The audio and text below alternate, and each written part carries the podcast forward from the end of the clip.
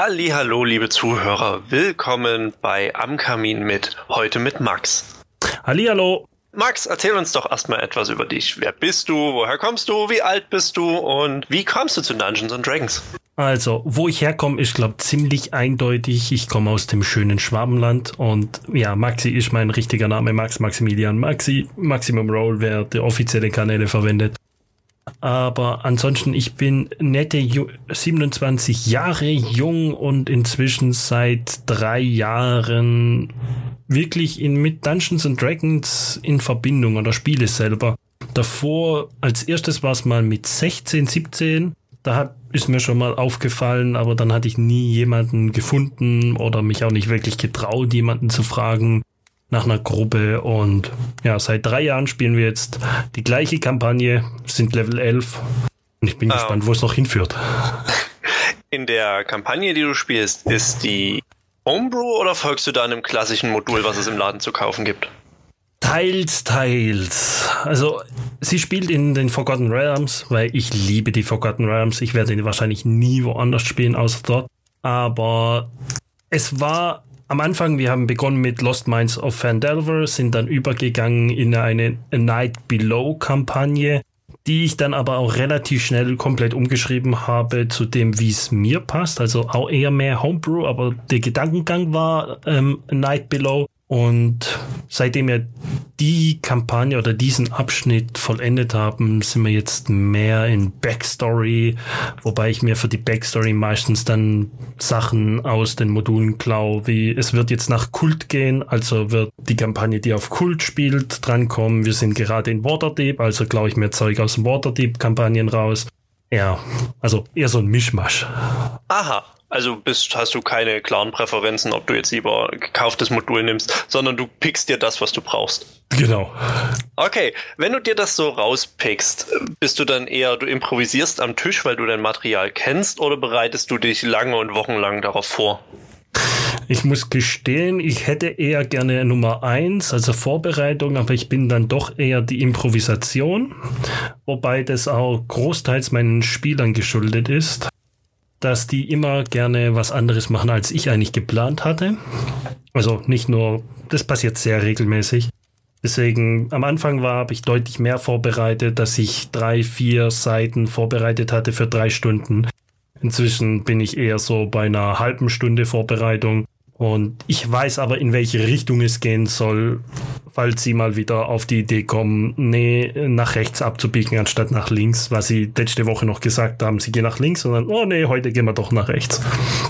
Bedeutet das, wenn du sagst, du hast schon einen groben Plan, dass du ihnen schon die Welt bereitstellst, sie quasi im Sandkasten oder der Sandbox spielen lässt? Oder bist du schon eher der Meinung, wenn du sagst, wenn sie nach links gehen, dann gehen sie auch nach links, dass du sie quasi an Schienen entlang leitest, also Railroading oder Sandbox. Wo würdest du dich einordnen?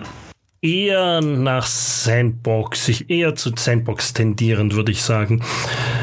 Zwar, wenn man als DM ehrlich ist, alles was, auch wenn die Sandbox noch so sandboxig sein mag, irgendwo ist immer ein bisschen Railroad, weil man hat seinen Plan und der wird nicht immer komplett neu erschaffen oder geändert.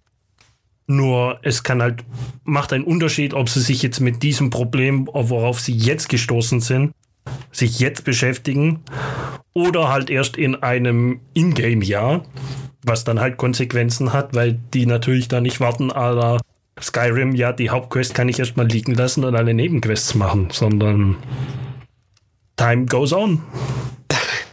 Okay, also du bist da schon so, dass alles, was sie quasi nicht in Time leisten, auch Konsequenzen hat. Ja, ähm, definitiv. Haben wir von dir erfahren, dass du dir ja quasi so Kirschen-Cherry-Picking betreibst, um dir die besten Dinge aus den Modulen und aus deiner eigenen Fantasie herauszupicken. Woher nimmst du die Inspiration für deine eigenen Homebrew-Ideen? Ich versuche es aus seltenen Büchern oder anderen mystischen Sachen, die jetzt nicht irgendwie weit verbreitet sind, irgendwelche Ideen rauszusuchen, weil ich bin der Ansicht, egal was ich mir jetzt vorstelle oder einen Gedanken mache, irgendwer hat den Gedanken eh schon gehabt und warum soll ich mir dann die Arbeit machen und das komplett hinzuschreiben, wenn ich es nicht auch woanders bekommen kann. Ich muss bloß weit genug weggehen, dass es nicht jeder kennt, also nicht gerade Herr der Ringe nachmachen sondern genau, irgendeinen, irgendeinen kleinen Film da irgendwas rauspicken, wobei man liest dann auch immer mal wieder kleine Sachen und ja, ich glaube mir halt wirklich von überall alles zusammen, was ich gerade brauchen kann. Und du hattest ja vorhin erwähnt, dass du schon früher versucht hast, so in das Rollenspielthema einzusteigen. Hast du Erfahrungen mit anderen Rollenspielen außer Dungeons and Dragons? Tatsächlich war ich mal ein Spieler in einer relativ kurzen Kampagne, in, in einer Star Wars-Kampagne. Also, das sind ja auch drei Regelbücher, die da rausgekommen sind. Ich weiß nicht mehr, wie sie heißen, da ich nur Spieler war. Und ja, es hat mir nicht so gefallen wie Dungeons and Dragons. Deswegen bin ich wahrscheinlich nie woanders hingewandert. Wobei es gibt viele Systeme, die ich gerne ausprobieren möchte. Aber das wird wahrscheinlich noch seine Zeit dauern. Weil man hat nicht ja. unendlich Spieler zur Verfügung, geschweige denn Zeit. Wenn dir Star Wars nicht so gefallen hat wie D&D, was an D&D gefällt dir denn besonders gut?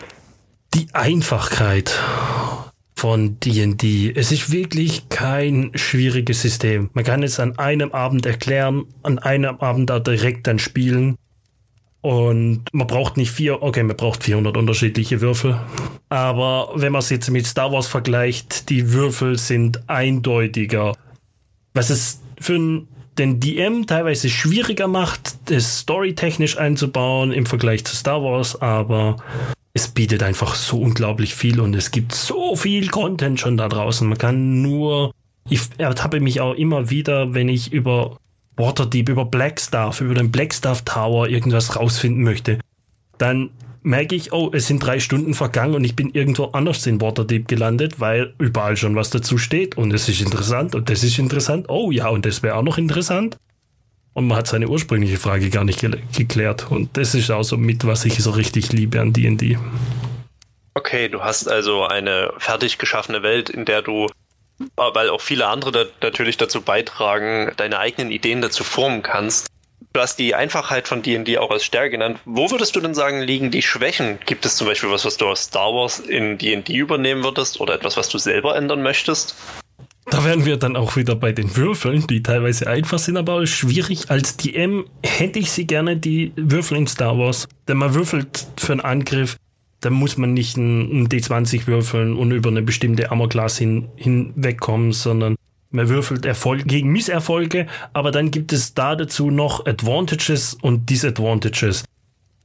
Und die machen eigentlich nicht die, diese Advantages und Disadvantages, die machen nichts. Also die haben keinen wirklichen Story oder keinen wirklichen Effekt in-game, außer dass der DM halt darauf basieren kann. Also ich versuche zum Beispiel über eine Brücke zu springen ich schaffe es. Ich habe mehr Successes als Misserfolge ähm, angesammelt, aber ich habe drei Disadvantages. Das heißt, ich komme da drüben an und breche mir vielleicht ein Bein. Sowas bietet, die, bietet dieses Würfelsystem viel, viel einfacher an als in D&D. Was natürlich auch ein Problem ist, man braucht einen DM, der das kann. Ich weiß jetzt selber nicht, ob ich dann mich da dazu zählen würde, aber das ist so eine eher so eine Schwäche von D&D. Ansonsten kenne ich eigentlich keine Schwäche von D&D. Nun bietet ja Dungeons Dragons die Möglichkeit, Hausregeln aufzustellen. Und dort könntest du ja quasi ein abgeleitetes System aus Star Wars dir übernehmen und einpflegen. Oder hast du vielleicht sogar schon Hausregeln, die aktiv bei dir am Tisch genutzt werden? Also, um das mit den Würfeln nochmal ein bisschen aufzunehmen, das hatten wir auch schon in der ersten Episode. Ich glaube, viele verwenden, okay, du hast ein DC von 12, aber du hast eine 20 gewürfelt, das heißt, es wird deutlich besser. Also so in die Richtung verwende ich es schon, aber es ist nicht so offensichtlich und einfach wie das andere. Aber eine Hausregel, die ich gerne verwende, die ich überall verwende, ist meine Wiederbelebungsregel, dass die einfach komplett anders ist als im Buch. Du kannst nicht einfach direkt wiederbelebt werden. Mal abgesehen vom Revivify Spell. Alle anderen erfordern ein Ritual. Aber auf das werdet ihr, entweder habt ihr es schon gehört in Folge 4 oder ihr werdet es noch hören. Okay, da haben unsere Zuhörer ja schon mal was, auf was sie sich freuen können. Vielleicht jetzt äh, auf die Leute, die jetzt über genau diese Folge mit dir gestolpert sind und sich überlegen, oh Gott, traue ich mir das alles zu und wird das alles was für mich? Welchen Tipp würdest du denn einem frisch gebackenen Dungeon Master geben oder einem Spielleiter eines anderes, anderen Systems und sagen, das hätte ich gern früher gewusst. Einfach drauf losmachen. Einfach draus los, los die Emmen. Völlig egal, ob man die Regeln kennt oder nicht. Also so ein bisschen sollte man sie kennen. Aber ich hätte mir am Anfang auch viel zu viel Gedanken gemacht. Oh, und was ist, wenn diese Situation auftritt oder diese Situation? Es hat mich relativ schnell, hat mich das Spiel gelernt. Einfach Regeln on the spot. Was macht in dieser Situation Sinn? Das wird gemacht und nicht, was steht im Buch und wir verbringen jetzt zehn Minuten Regeldiskussion. Einfach drauf los. Ich habe, glaube das Dungeon Masters Guide habe ich nicht mal durchgelesen gehabt oder geschweige denn, ich habe gar kein Buch durchgelesen bis heute. Das einfach, einfach machen. Das funktioniert schon. Wenn du sagst, einfach machen, klingt das ja, als hättest du einen sehr lebendigen Spielstil. Kannst du dich an einen Moment erinnern, der dir so als Dungeon Master im Gedächtnis geblieben ist, der vielleicht sogar darauf aufbaut? Ja. Und zwar nicht allzu, tatsächlich nicht allzu lange Zeit her. Meine Gruppe ist im Underdark und ich hatte ein Content für circa einen Monat vorbereitet, wo sie durch eine äh, Grell, nicht Grell, ähm, Durga-Stadt durch sollten. Was machen, also sie wissen auch, dass dort auch äh, Drow unterwegs sind. Und was machen meine Spieler? Sie casten Seeming, verkleiden sich als Drow.